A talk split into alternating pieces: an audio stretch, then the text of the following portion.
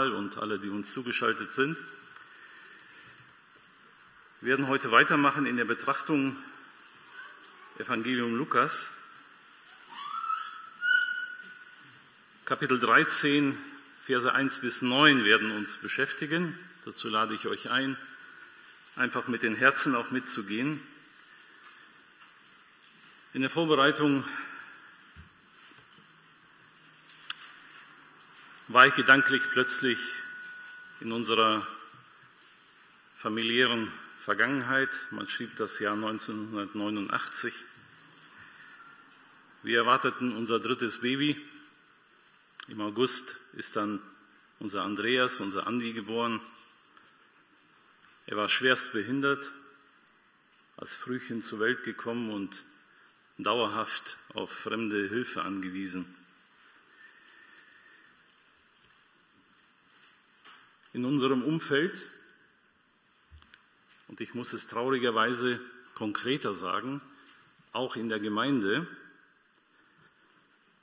ging ein Gerücht um. Das erreichte uns dann um drei Ecken.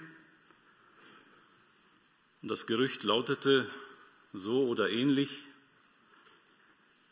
die Koschels, die müssen irgendeine besondere Sünde begangen haben und das ist jetzt die Strafe.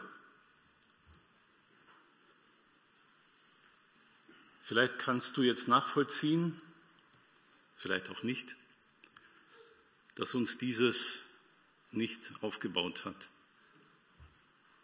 Ganz im Gegenteil, es hat uns so richtig gerissen und wir haben offen zugegeben Jahre gebraucht, ich spreche jetzt auch von mir persönlich, um die Situation geistlich richtig einzuordnen, seelisch zu verarbeiten, anzunehmen. Warum erzähle ich euch das? Es wird uns heute ein Thema beschäftigen, ein Teil dieses Abschnittes, den wir gleich lesen. Da wird es um Unglück gehen, um eine Katastrophe gehen und darum, wie Menschen, die das beobachten, das einordnen. Das wird ein Punkt sein. Der andere Punkt wird sein, und der ist meiner Meinung nach zentral in diesem Abschnitt, echte Buße und daraus resultierende echte geistliche Frucht. Ich lade euch ein, lasst uns diesen Abschnitt lesen. Lukas 13, Verse 1 bis 9. Zu dieser Zeit waren aber einige zugegen oder anwesend, die ihm, heißt Jesus, von den Galiläern berichteten, deren Blut Pilatus mit ihren Schlachtopfern vermischt hatte. Und er, Jesus, antwortete und sprach zu ihnen, meint ihr, dass diese Galiläer vor allen Galiläern Sünder waren, weil sie dieses erlitten haben? Nein, sage ich euch, sondern wenn ihr nicht Buße tut, werdet ihr alle ebenso umkommen. Oder jene 18, auf die der Turm von Siloa fiel und sie tötete, Meint ihr, dass sie vor allen Menschen, die in Jerusalem wohnen, Schuldner waren? Nein, sage ich euch, sondern wenn ihr nicht Buße tut, werdet ihr alle ebenso umkommen. Er sagte aber dieses Gleichnis. Es hatte jemand einen Feigenbaum, der in seinem Weinberg gepflanzt war. Und er kam und suchte Frucht an ihm und fand keine. Er sprach aber zu dem Weingärtner, siehe, drei Jahre komme ich und suche Frucht an diesem Feigenbaum und finde keine. Hau ihn ab. Wozu macht er auch das Land unbrauchbar? Er aber antwortete und sprach zu ihm, Herr, lass ihn noch dieses Jahr, bis ich um ihn grabe und Dünger legen werde. Und wenn er künftig Frucht bringen wird, gut. Wenn aber nicht, so magst du ihn abhauen. Bitte neigt euch mit mir zum Gebet. Herr Jesus, du hast uns jetzt mit hineingenommen in diese Begebenheit, in dieses Ereignis und in diese so wichtige Worte, die du hier lehrst. Und wir sind angewiesen auf deine Hilfe jetzt zu verstehen, was wolltest du sagen. Herr, und wir wollen so gerne hören. Deshalb bitten wir beim Reden und Hören um die Kraft deines Geistes. Herr, segne du uns. Amen. Nun, um diesen Abschnitt besser zu verstehen oder überhaupt zu verstehen, ist die Verbindung zum Abschnitt vorher wichtig. Die Predigt von Stefan letzten Sonntag, wir müssen da unbedingt die Verbindung herstellen. Zumindest so der letzte Abschnitt, die, letzte, die letzten Verse. Ihr erinnert euch, da ging es um den Grund des Kommens des Herrn Jesus. Er spricht darüber, warum er gekommen ist. Ich werde jetzt nicht auf die Einzelheiten eingehen, nur als Erinnerung. Er sprach davon, dass er nicht Frieden, sondern das Schwert gebracht hat und dass es künftig so sein wird, dass Menschen in engsten Familienverbindungen plötzlich entzweit sind, weil der eine sich ihm, dem Messias, anvertraut und der andere nicht. Es wird also ein Keil zwischen sie getrieben, es wird sie entzweien. Jesus rügt auch seine äh, Zuhörer im Kapitel 12, die letzten Verse, dass sie die Zeichen ihrer Zeit nicht richtig einordnen können. Ihr erinnert euch nicht, er sagt, das Wetter könnt ihr beurteilen, aber die Zeichen der Zeit, das, was ihr jetzt gerade erlebt, ordnet ihr geistlich nicht richtig ein. Und abschließend warnte Jesus seine Zuhörer vom kommenden Gericht und ja, zeichnet so ein Bild und sagt, wenn du auf dem Weg mit deinem Verkläger auf dem Weg zum Gericht bist, dann sehe zu, dass du noch auf dem Weg eine Einigung erreichst. Lass es nicht zu, dass du vor den Richter gezogen wirst, denn dieser wird dich ins Gefängnis stecken und da wirst du bleiben, bis du deine Schulden restlos bezahlt hast. Nun, diese Brücke brauchen wir jetzt, wenn wir in unserem Abschnitt weitermachen. Wir haben von Menschen gelesen, die Jesus etwas erzählen. Der Abschnitt gibt es uns nicht sicher her, ob sie schon länger dabei waren oder ob sie gerade dazugekommen sind, ist vielleicht auch gar nicht so wichtig. Entscheidend ist, es sind also Menschen dort, die kommen und erzählen Jesus von den Galiläern, deren Blut Pilatus mit dem Blut der Opfer vermischt hat. Ein ganz kurzer Exkurs zum Pilatus. Pontius Pilatus, ein Römer, war zu der damaligen Zeit Statthalter in einer bestimmten Provinz. Statthalter waren Verwalter, die vom Kaiser eingesetzt waren, also die im Auftrag des Kaisers vor Ort regierten, um es vielleicht ganz salopp zu formulieren. Von Pilatus wissen wir, zum Teil aus der Schrift, zum Teil aus der Geschichte, dass er überhaupt nicht zimperlich war. Er war niemand, der auf die Menschen im Land Rücksicht nahm. Also die Juden und ihre Gepflogenheiten, ihre das, was ihnen wichtig war, interessierte ihn nicht. So berichtet die Geschichte zum Beispiel, dass er Geld aus dem Tempelschatz entnommen hat für irgendwelche Bauwerke. Da ist er über Dinge hinweggegangen, die für die Menschen im Land, für die Juden wichtig waren, interessierte ihn nicht. Oder man berichtet, dass er goldene Schilder anfertigen ließ mit dem Bild des Kaiser Tiberius für die Juden ein Hohn. Das hat sie richtig aufgebracht. Sie hassten ihn. Also es, die Verbindung zwischen diesem Verwalter Pilatus und dem Volk, die war alles andere als harmonisch. Sie hassten ihn. Und er scherte sich nicht um sie. Man sagt, dass er nach zehn Jahren Regierungszeit abgesetzt wurde und in der Verbannung Selbstmord beging. Dinge, die ich nur am Rande erwähnen möchte. Dieser Pilatus also hat mal wieder etwas Schreckliches getan. Vers 1, zu dieser Zeit waren aber einige zugegen, die ihm, dem Herrn Jesus, von den Galiläern berichteten, deren Blut Pilatus mit ihren Schlachtopfern vermischt hatte. Erinnern wir uns, was Jesus vorher lehrte. Es ging um Schuld und um Gericht. Der dringende Aufruf des Herrn Jesus am Ende des Kapitel 12 war ja, sie sollen auf dem Weg mit dem Ankläger übereins kommen, dass sie nicht vor Gericht landen. Das lehrt der Herr Jesus also. Und wie ich finde, nicht zufällig beginnt Kapitel 13 mit diesem Vers.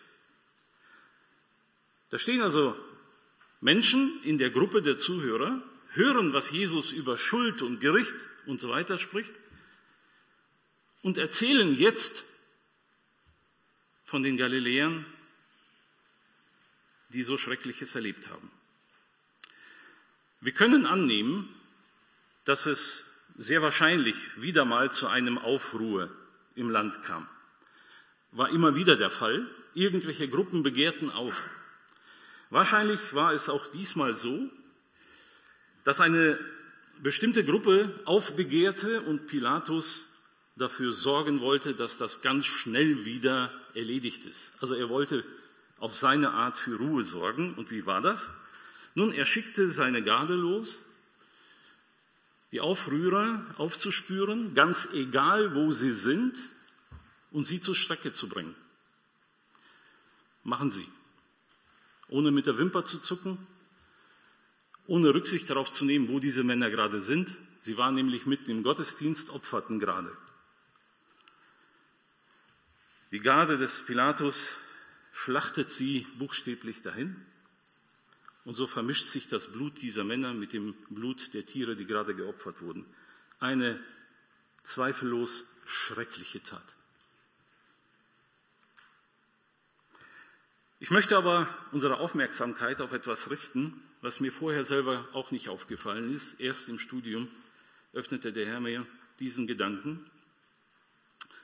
Achten wir bitte auf den Wortlaut, wie dieser Bericht uns hier weitergegeben wird. Zu dieser Zeit waren aber einige zugegen, die ihm von den Galiläern berichteten, deren Blut Pilatus und so weiter. Wer steht in dieser Erzählung im Fokus? Ich hätte jetzt angenommen, und das hatte ich irgendwie im Hinterkopf so mitgetragen, im Fokus steht Pilatus, dieser Bösewicht. Nicht, was hat er da schon wieder Schreckliches angerichtet? Ist aber nicht der Fall. Diese Männer berichten von den Galiläern, die von Pilatus. Pilatus steht also so im Hintergrund. Im Fokus stehen die Galiläer, die umgekommen sind. Wisst ihr, was ich dem entnehme? Diese Männer, die Jesus davon erzählten, zeigten mit dem Finger auf diese Galiläer und wollten sagen, die waren besonders sündig. Deshalb passiert ihnen das Schreckliche. Und wisst ihr, die Antwort des Herrn Jesus bestätigt mir genau das. Lesen wir Vers 2. Und er, Jesus, antwortete und sprach zu ihnen, meint ihr, dass diese Galiläer vor allen Galiläern Sünder waren? Also Jesus weiß natürlich, was in ihren Köpfen da gerade vor sich ging, was in ihren Herzen war. Und er entlarvt ihre Gedanken und spricht es aus. Nein, diese Galiläer, die da umgekommen sind, auf diese bestialische Art, sie sind nicht sündiger als alle anderen, ihr habt Unrecht. Und Jesus setzt noch einen drauf und bringt noch ein anderes Beispiel, was sicher auch in den Köpfen der Zuhörer noch präsent war. Da ist ein Turm umgefallen und hat 18 unter sich begraben. 18 Menschen sind umgekommen. Nun, die Beobachter äh, werden auch so ihre Schlüsse gezogen haben. Nicht? Der eine sprach von Unglück, der andere sprach von Pech, der andere sprach von zu falscher Zeit am falschen Ort. Aber auch da gab es eine ganze Reihe offensichtlich die mit dem Finger gezeigt haben und gesagt haben, diese 18 waren besonders sündig vor allen anderen. Deshalb passiert ihnen das. Jesus entlarvt diesen Irrtum und sagt nein. So ist es nicht und fügt hinzu, sondern wenn ihr nicht Buße tut, werdet ihr alle ebenso umkommen. Jesus Christus geht es überhaupt nicht um Pilatus. Merken wir das? Pilatus kommt gar nicht vor in der Antwort des Herrn. Also indirekt schon. Auch Pilatus sollte dringend Buße tun. Aber diese Tat des Pilatus kommt hier nicht vor. Er spielt eine untergeordnete Rolle. Der Herr hat die Gedankengänge seiner Zuhörer durchschaut. Er widerspricht ihrer Theorie, dass diese Umgekommenen schuldiger waren als alle anderen. Und es stimmt nicht, dass sie wegen besonderer Schuld jetzt diese schreckliche, diesen schrecklichen Tod erleiden mussten. Wichtige Frage. Vielleicht in Anknüpfung an die kurze persönliche Einleitung vorhin. Wichtige Frage. Zu welchen Schlussfolgerungen kommst du, wenn du Unfälle, Unglücke, Katastrophen in deinem Umfeld beobachtest? Was sind deine Gedanken? War das Pech? War das schlechtes Karma? Ganz modern, nicht? War jemand da an falscher, in falscher Zeit am falschen Ort? War dieser Mensch oder diese Familie besonders sündig? Oder gibt es eine Botschaft, die weit über diesen Spekulationen steht? Und damit kommen wir zum Kerngedanken dieses ersten Abschnittes. Unglück, Katastrophen, Tod, schlimme Dinge passieren in unserer Welt. In welcher Beziehung stehen sie zur Sünde? Gibt es eine?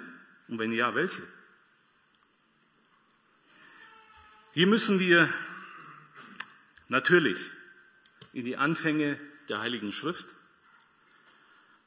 und wir müssen eine eindeutig klare wichtige Tatsache festhalten. Sünde hat Zerstörung, Krankheit, Tod in die Welt gebracht. Jeder ernsthafte Christ, jeder Mensch, der die Bibel ernsthaft liest, wird das nicht anzweifeln, denn er liest, dass vorher der Zustand der Menschen ein völlig anderer war und als die Sünde hineinkam, kam die große Katastrophe mit aller ihrer zerstörerischen Kraft.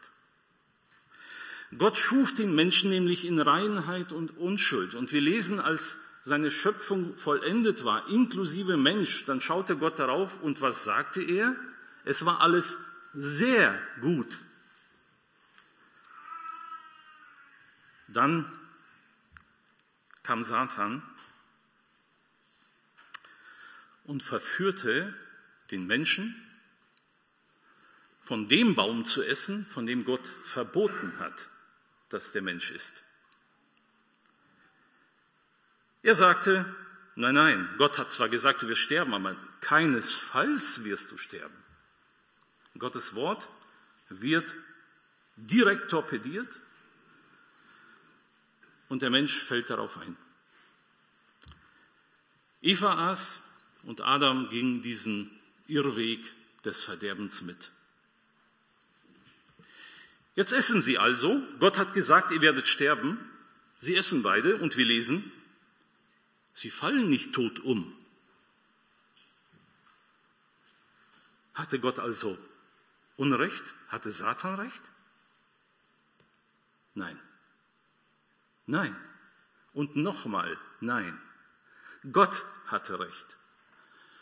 Jetzt halten wir mal ganz kurz ein paar Dinge fest, die dann passierten. Es starb sofort die lebendige Beziehung zwischen Mensch und Gott. Sie starb sofort. Sie versteckten sich vor ihrem Schöpfer, mit dem sie vorher noch innige persönliche Gemeinschaft hatten. Es starb sofort der Frieden in ihren Herzen und Angst zog ein. Sie hatten Angst, kannten sie vorher gar nicht. Es starb sofort ihr Vorrecht, mit Gott, mit Gott ganz persönlich, von Angesicht zu Angesicht Gemeinschaft zu haben und zu reden. Sofort. Es starb auch die Unbeschwertheit. Sie waren rundum versorgt. Können wir uns heute wirklich gar nicht vorstellen, wie, wie war das so wunderbar? Wir sorgen uns rund um die Uhr um irgendwelche Dinge. Sie waren sorglos, unbeschwert.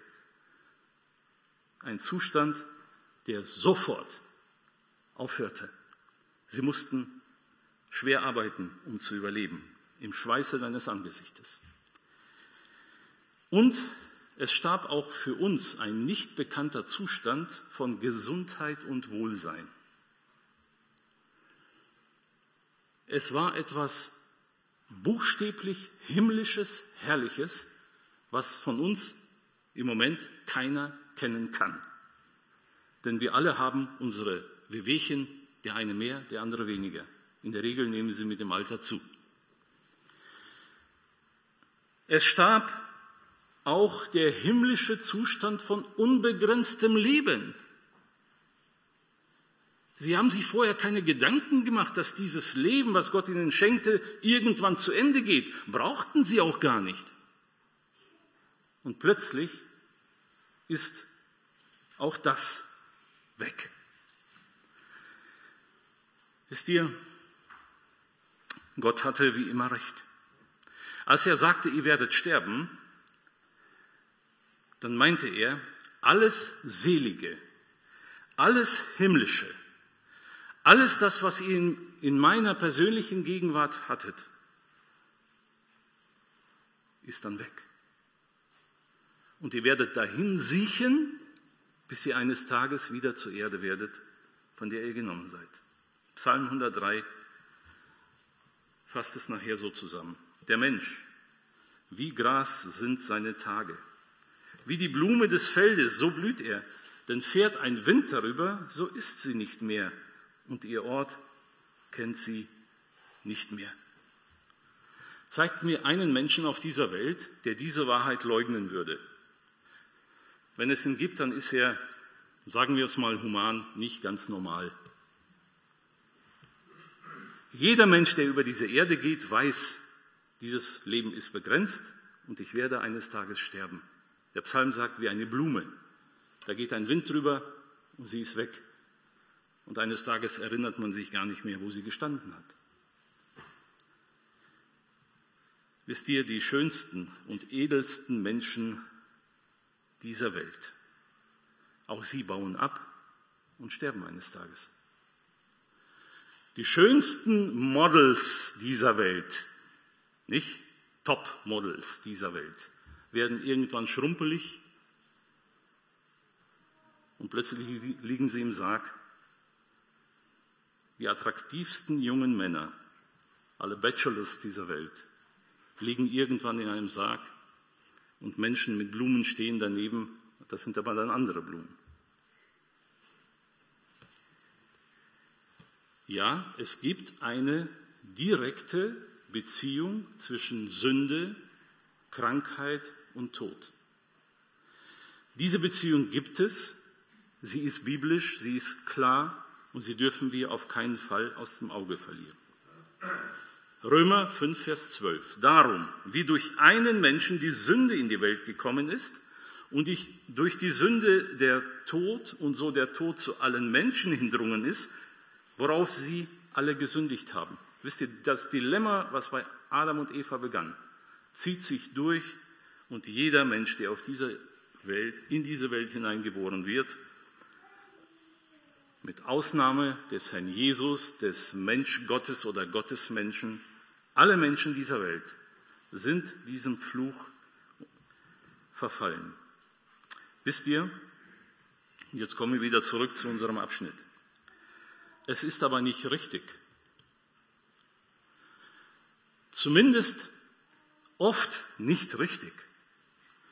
Ein Unglück, eine Katastrophe mit einer bestimmten Sünde und einem bestimmten Menschen in Verbindung zu bringen. Denn genau das taten die Zuhörer damals, diese Berichterstatter und Zuhörer des Herrn Jesus. Und Jesus widersprach ihnen aber vehement.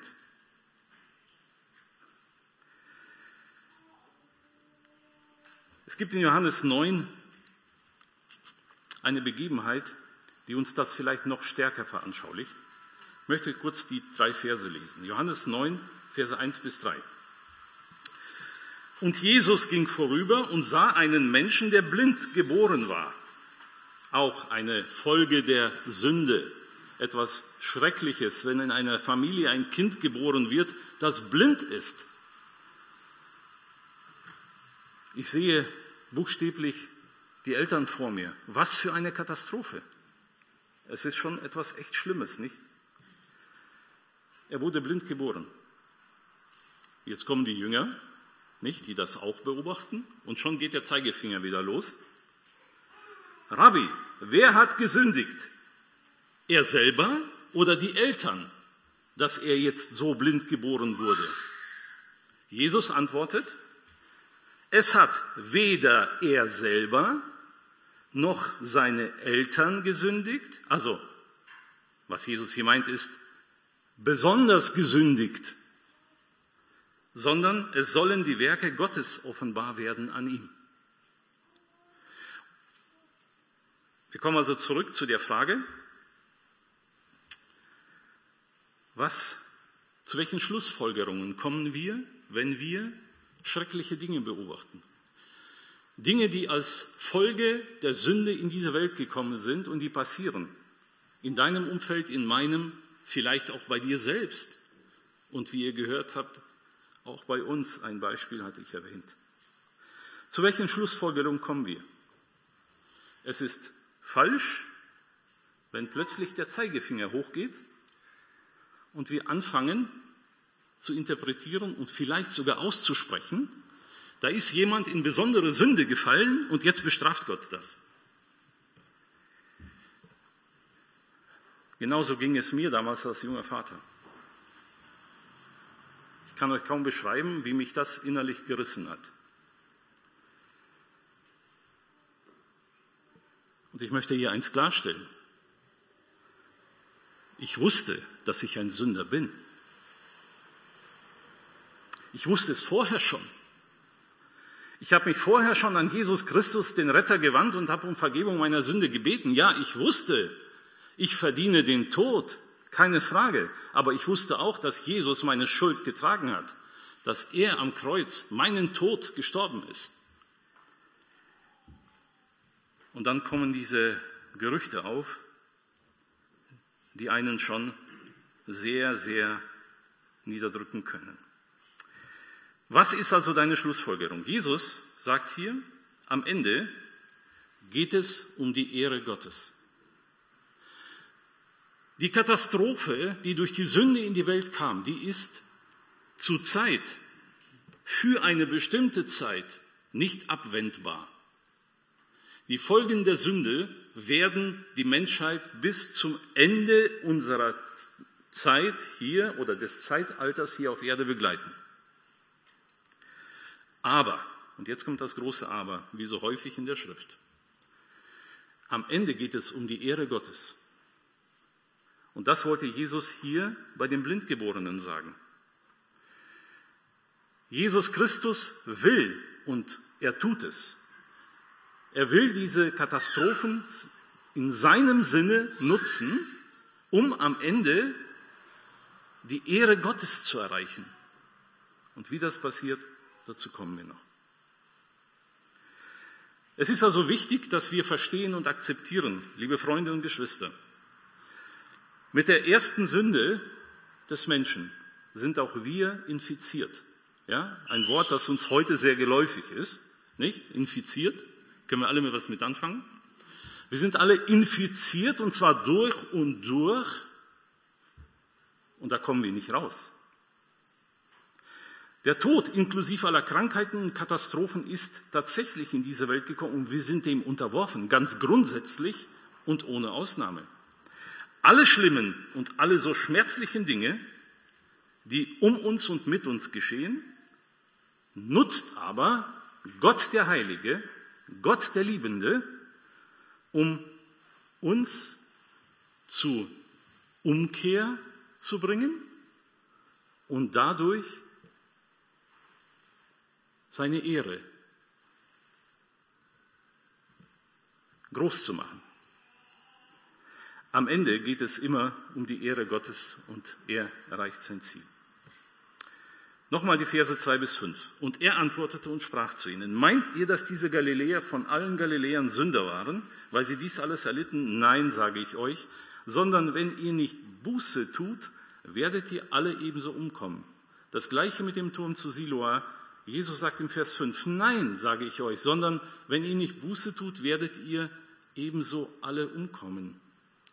Wenn uns also Unglücke, Unfälle oder plötzliche Todesfälle umgeben, wenn sie plötzlich in unser Leben einbrechen, Menschen betreffen, die uns nahestehen oder die wir beobachten, sollten wir nicht fragen, und ich hoffe, das ist jetzt angekommen, sollten wir nicht fragen, welche konkrete Sünde wird denn da gerade von Gott bestraft, sondern wir sollten an unsere eigene Sündhaftigkeit denken, denn das macht Jesus hier, nicht? Er dreht das um und sagt, eure eigene Sündhaftigkeit muss euch vor Augen stehen.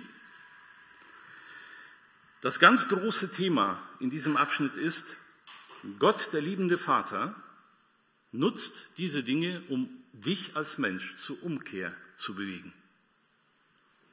Das war so, das ist so und das wird bleiben, solange diese Welt in der Knechtschaft der Sünde besteht. Gott nutzt diese Dinge, um uns Menschen zur Umkehr zu bringen.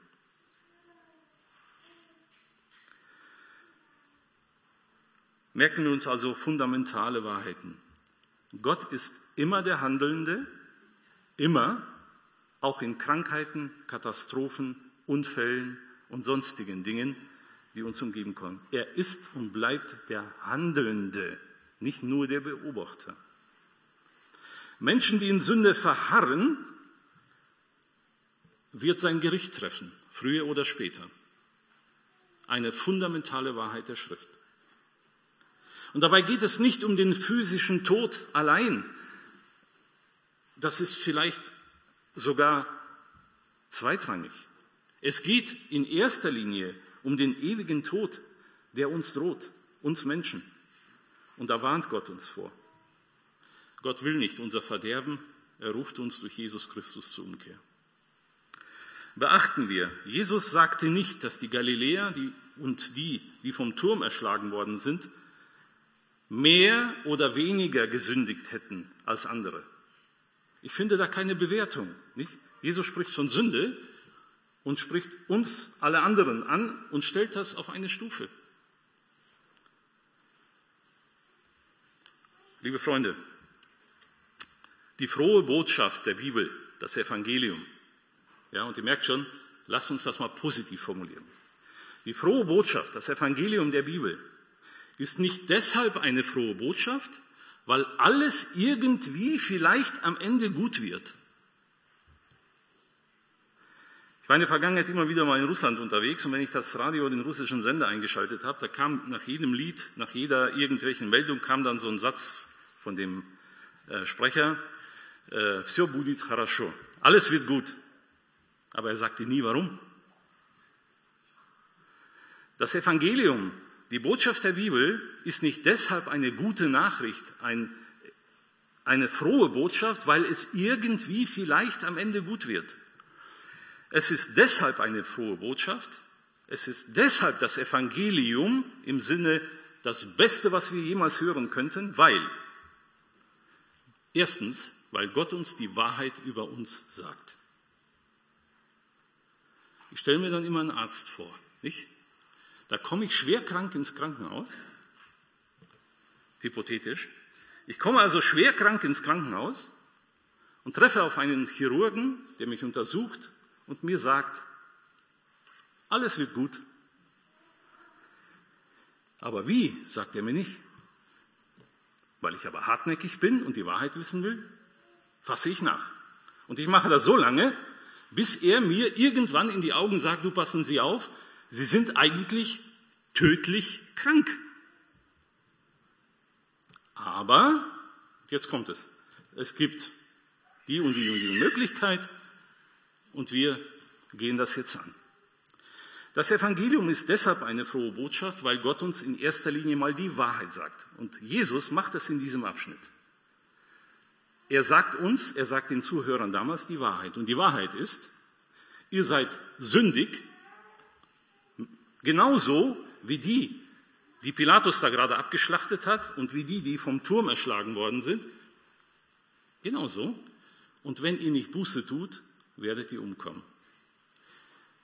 Eine unwahrscheinlich niederschmetternde Aussage, aber es ist die Wahrheit und deshalb der erste Teil des Evangeliums. Es ist gut, dass wir das hören, sonst gäbe es auch keine Rettung. Das Evangelium ist deshalb so gut und eine frohe Botschaft, weil Gott uns einen echten Ausweg erklärt. Jesus sagt ihnen, ja, ihr seid Sünder, wie die auch, aber es gibt die Möglichkeit der Buße. Es gibt die Möglichkeit des Umkehrens.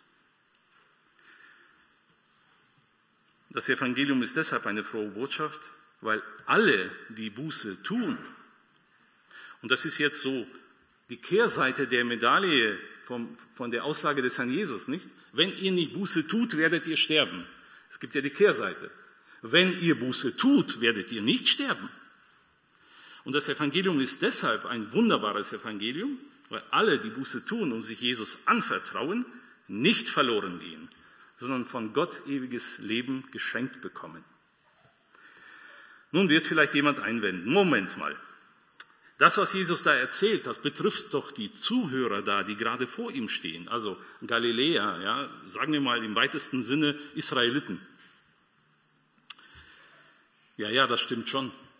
Natürlich. Jesus meinte sie auch. Er sprach sie auch ganz direkt und persönlich an. Wisst ihr warum?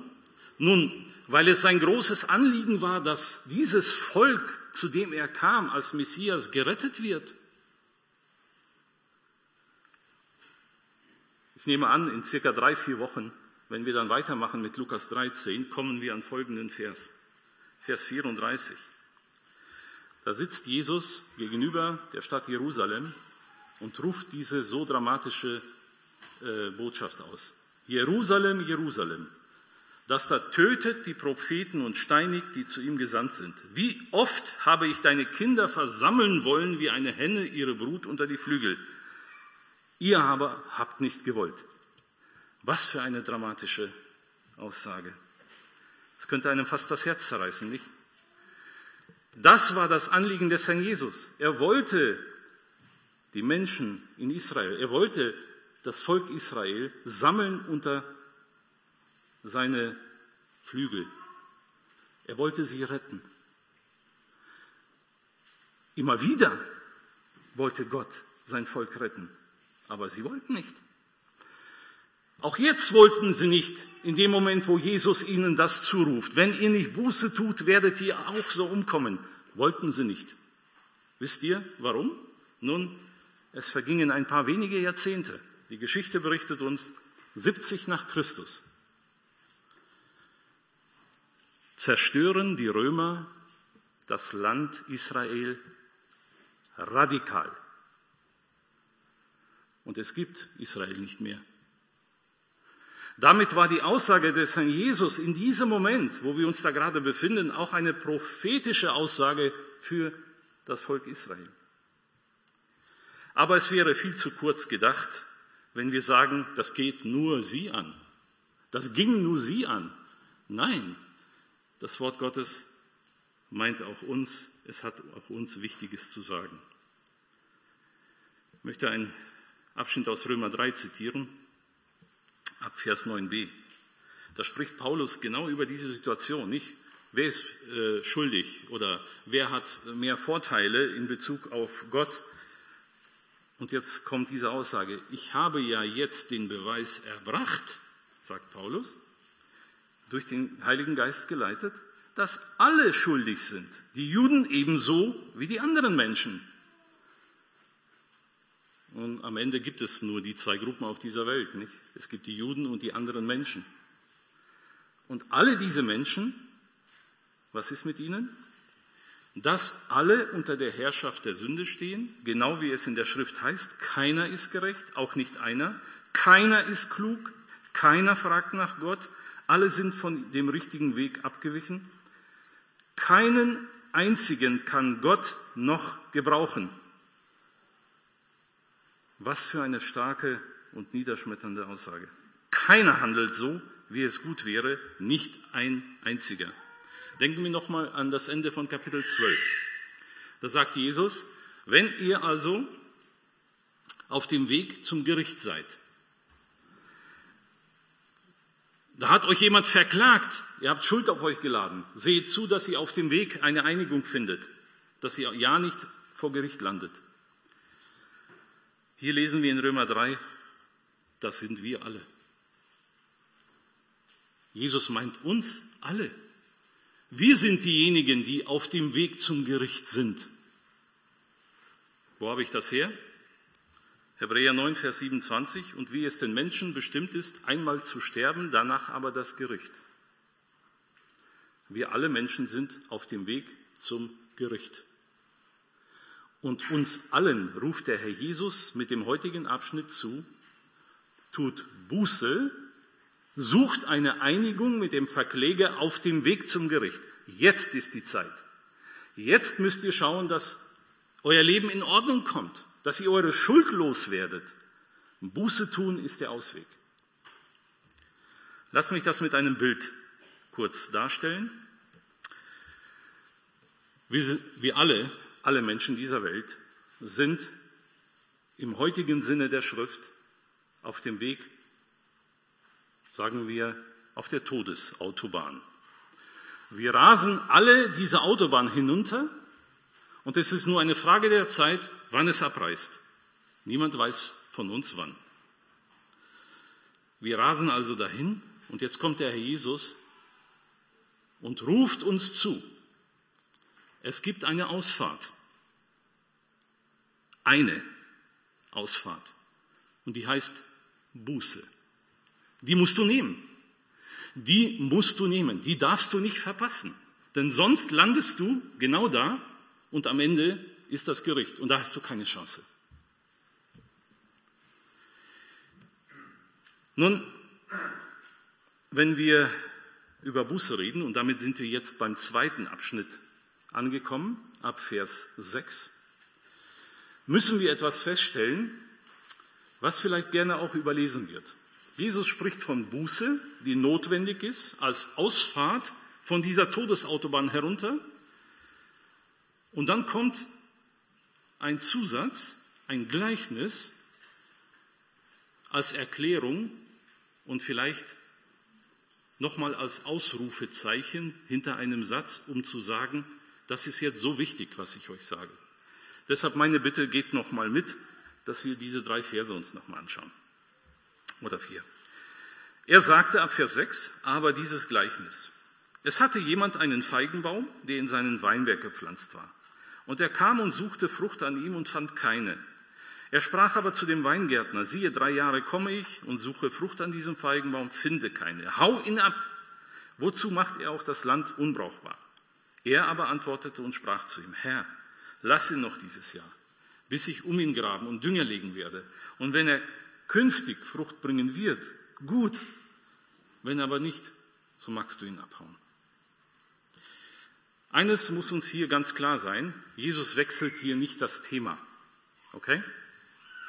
Jesus spricht weiter im Kontext dessen, also im Zusammenhang dessen, was er vorher gesagt hat. Es ist kein neues Thema, was er ihn anreißt. Heißt, das, was er hier sagen will, erklärt das Vorhergesagte, bestärkt es, macht dahinter ein Ausrufezeichen. Es geht auch in diesem Abschnitt um Buße. Genauer gesagt, mit diesem Gleichnis erklärte Herr Jesus echte Buße. Wenn du also bisher das gehört hast und bei dir die Frage aufkam, ja, das habe ich jetzt schon verstanden, da gibt es eine Ausfahrt von dieser Todesautobahn herunter. Diese Ausfahrt heißt Buße, aber was ist das und vor allen Dingen, wie mache ich es richtig? Was, was ist echte Buße? Nun, die Bibel erklärt es uns. Ich möchte einfach nur ein paar Punkte mitgeben als Erklärung, die euch hoffentlich helfen, die dir helfen, wenn du dir jetzt diese Gedanken machst. Buße hat wenig damit zu tun, dass jemand irgendeine Schuld abbüßt, wie wir das heute üblicherweise meinen, nicht? Da wird ein paar Jahre abgebüßt oder da muss ich irgendwas machen. Buße im Sinne der Schrift ist vor allen Dingen eine radikale, tief sitzende innere Wende. Eine Sinnesänderung, eine radikale Wendung von etwas weg zu etwas hin. Wovon weg? Nun, in erster Linie mal weg vom selbstbestimmten Leben. Das ist die Ursünde schlechthin. Der Mensch wollte sich von Gott unabhängig machen. Er wollte selbst Gott sein. Jetzt haben wir lang genug Gott gespielt. Wir haben die Katastrophe. Wir merken, wir sind erledigt. Und jetzt kommt der Herr Jesus und sagt, echte Buße ist eine radikale, tiefgehende Wendung weg von diesem selbstbestimmten Leben. Wir müssen anerkennen als Menschen, bisher saß ich an diesem Lenker und ich raste diese Todesautobahn herunter und ich werde ein entsprechendes Ende finden. Ich rase in den Tod. Und wenn ich das erkannt habe, dass ich durch mein Selbstbestimmen die Katastrophe nur noch größer mache, ruft der Herr Jesus mich zur Umkehr und das heißt, ich halte an und ich gebe bewusst das Lenkrad meines Lebens ab. Weg vom selbstbestimmten Leben. Eine radikale Wendung, die innerlich geschieht. Erst einmal innerlich geschieht, tief im Herzen. Wohin denn? Eine radikale Abwendung von, haben wir jetzt schon gehört.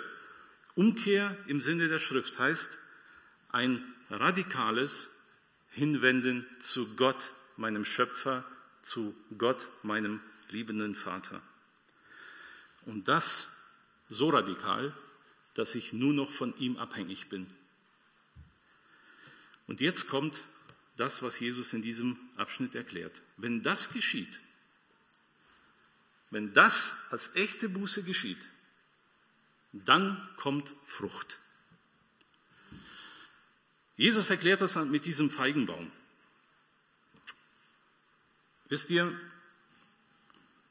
wenn keine geistliche Frucht nach angeblicher, vielleicht oberflächlicher Buße da ist, dann muss man ganz klar im Sinne der Schrift diese Buße anzweifeln. Wahrscheinlich war es keine. Keine echte biblische. Denn ihr würde Frucht folgen. Das ist das, was Jesus hier sagt. Ein Feigenbaum ist von Anfang an da, um Frucht zu bringen. Das ist seine Bestimmung. Und wenn der Feigenbaum keine Frucht trägt, ist er faktisch keiner. Er hat keine Daseinsberechtigung. Es gibt da ein, ein, eine Begebenheit in Matthäus Kapitel 21, Vers 19 wird es beschrieben. Ähm, ich zitiere nur, also Jesus ist unterwegs, die Bibel sagt, er hatte Hunger, er sieht einen Feigenbaum geht auf ihn zu, weil er davon essen will. Und was findet er? Nur Blätter. Jetzt steht Jesus also vor diesem Baum, den Feigenbaum, der nur eine Bestimmung hatte, der Feigenbaum muss Feigen tragen. Er trägt aber keine. Jesus verflucht diesen Baum und sagt, nie mehr komme Frucht von dir in Ewigkeit und sogleich verdorrte der Feigenbaum. Der Feigenbaum, der keine Frucht trägt, hat keine Daseinsberechtigung und mit diesem Ereignis zeigt Jesus, dass es so ist. Dieser Baum war plötzlich weg. Was ist hier das Problem? Warum betont Jesus mit diesem Gleichnis nochmal so drastisch die echte Buße? Nun, weil er uns Menschen kennt. Und wenn wir ehrlich sind, dann werden wir jetzt mitgehen bei den Gedanken, die ich jetzt so laut ausspreche. Wir Menschen neigen zum Schauspiel. Wir Menschen neigen zur Maske. Selbst dann, wenn es um ewigkeitsrelevante Fragen geht, wie jetzt in diesem Fall um die Buße, die uns rettet, neigen Menschen dazu, oberflächlich zu sein. Das ist irgendwie an uns. Es gibt Menschen, die geben zu, nicht die allerbesten zu sein. Manche gehen zu Beichte, weil eine bestimmte Sünde ihr Leben ja jetzt im Moment schwer macht. Aber die eigentliche Sünde ihres Lebens, dass sie bisher Gott den Rücken gekehrt haben und ihm die kalte Schulter gezeigt haben, diese eigentliche Sünde bringen sie nicht ans Licht. Sie geben zu, dass es nicht so weitergehen kann, weil ihr Ego äh, nicht weitergehen kann, aber ihr Ego wollen sie nicht ans Kreuz bringen. Sie denken, naja, vielleicht gibt es einen humaneren Weg, einen nicht ganz so radikalen. Vielleicht kann ich das über eine Taufe regeln, vielleicht über eine Mitgliedschaft in einer Kirche, vielleicht über irgendwelche guten Taten. Ja, alles das führt aber nicht zu echter geistlicher biblischer Frucht. Denn das kommt nur über echte Buße. Es gibt Menschen, die christliche Prinzipien, Gemeinschaft gut finden. Habe ich immer wieder getroffen. Nicht? Es kommen Menschen, die finden das gut, wie Christen miteinander umgehen. Sie fühlen sich wohl in der Gemeinschaft von Christen. Sie kommen gerne dazu. Manchmal über Jahre. Fangen an, so zu reden wie die Christen sich so zu kleiden wie die Christen? Aber in ihrem Herzen ist es nie zu echter Buße gekommen. Manche Menschen finden Aussagen in der Bibel gut. Ja, bestimmte Dinge finden sie richtig klasse. Aber sie akzeptieren die Heilige Schrift, die Bibel, nicht als Wort Gottes insgesamt und das, was Gott ihnen persönlich ins Herz sagen will, tue Buße, lassen sie außen vor. Kurz gesagt, die große Gefahr für uns Menschen ist neben eindeutig gottlosem Dasein, ja, das ist gefährlich, das führt in den ewigen Tod, aber es gibt noch eine andere und um die geht es heute hier. Die große Gefahr für uns Menschen ist eine christliche Verpackung mit gottlosem Inhalt. Und davor warnt Jesus mit diesem Gleichnis. Echte Buße führt zu echter geistlicher Frucht. Jemand hat mal gesagt, ein halber Christ ist ein ganzer Unsinn. Lass mich hinzufügen, eine christliche Verpackung mit gottlosem Inhalt ist ein absoluter Irrsinn. Jesus will diese Wurzel packen, er will sie herausreißen, er will uns klar machen, nur echte Buße führt zu echter geistlicher Frucht. Aber sie ist dann auch da. Kommen wir zur Zusammenfassung und Anwendung. Wir sind alle auf der Todesautobahn unterwegs. Ich meine jetzt die Menschheit insgesamt. Wir rasen unaufhaltsam auf den Tod zu, nicht nur den physischen, sondern auch den ewigen. Und es gibt nur eine rettende Ausfahrt und die hat Jesus uns in diesem Abschnitt vorgestellt. Tut Buße, echte Umkehr im Herzen, vertraut euch mir an, das rettet euch. Wir müssen uns vor Gott schuldig erkennen Und wir müssen begreifen, dass alle Unglücke, die uns umgeben, alle Katastrophen uns als Wegrufe Gottes gelten müssen.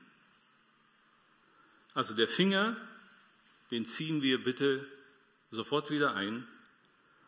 Es geht dabei in der Regel meistens nicht um bestimmte Sünden von bestimmten Menschen und deshalb werden sie, sondern es ist ein Weckruf Gottes an uns alle. Jesus Christus hat unsere Schuld bereits bezahlt. Er bietet uns Erlösung an und das erreichen wir durch echte Buße. Wisst ihr, was dann passiert, wenn ein Mensch das tut? Im Psalm 1 wird es uns gut beschrieben. Äh, danke an das Singteam. Sie werden uns gleich dazu angelehnt an Psalm 1 noch ein Lied singen. Da wird beschrieben, wie ein Baum an den Wasserbächen steht und seine Frucht von Jahr zu Jahr bringt. Das ist das, was der Herr uns zurufen will.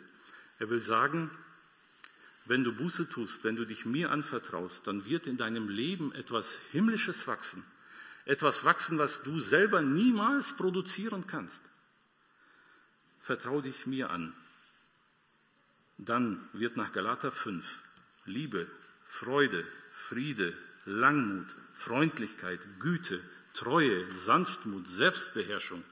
Diese Facetten der Geistesfrucht werden mehr und mehr im Leben sichtbar. Was für eine Wohltat in unserer verdorbenen Welt. Wie beim Feigenbaum, denken wir nochmal daran, die Frucht am Feigenbaum ist kein Selbstzweck. Sie ist ja nicht für den Feigenbaum gedacht. Menschen kommen, pflücken sie ab, genießen sie, werden gestärkt. Jesus will uns sagen, nach echter Buße kommt echte geistliche Frucht. Und dann werden Menschen, die dich umgeben, werden diese Frucht erfahren. Sie werden sie sehen und sie werden sie erfahren. Es wird für ihr Leben etwas Wohltuendes, Gutes sein. Und, wie wir schon sagten, am Ende wird Gott geehrt. Abschließend noch ein Wort an die beiden Gruppen. Nicht? Wir haben jetzt von zwei Gruppen gehört. Die einen haben Buße getan, die anderen noch nicht. Ich möchte zurufen, tue Buße heute. Ich weiß nicht, wann die Todesautobahn für dich zu Ende ist, aber sie wird zu Ende sein. Das ist das, was die Bibel klar sagt. Bitte tue Buße, kehre um in deinem Herzen, dann wird Gott etwas Wunderbares machen. Ein Wort an uns, an dich, wenn du sagst, ja, ich habe Buße getan. Ich habe mein Herz dem Herrn Jesus ausgeliefert. Wisst ihr, es ist so eine Wohltat, so ein großer Gedanke, der mich zum Frieden innerlich bringt, wenn ich begreife, die Frucht ist eine Geistesfrucht, nicht meine. Also höre ich auf, krampfhaft diese Frucht zu produzieren. Die kann ich ja eh nicht. Es wird immer eine billige Kopie. Meine Verantwortung als Christ ist, verwurzelt mit Christus zu sein. Das ist das, was die Schrift sagt, wozu sie mich ermutigt. Und wenn ich mit ihm verwurzelt bin, wächst diese Frucht und sie wird von meinen Mitmenschen wahrgenommen. Und es wird ihnen gut tun im Sinne des Herrn. Damit möchte ich schließen und euch Segen wünschen beim Nachdenken und bitte das Singteam um das Lied. Dann wirst du sein wie ein Baum an der Quelle.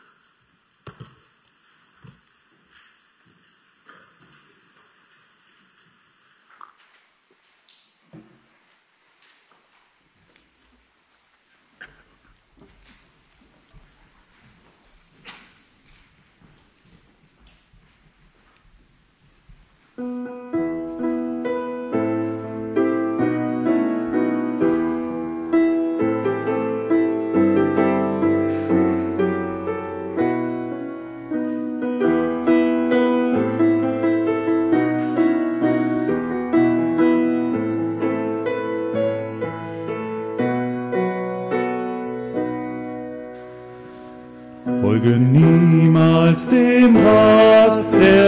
gottlosen Leute, geh nicht auf dem Weg, der Spöttern gefällt, sitze nie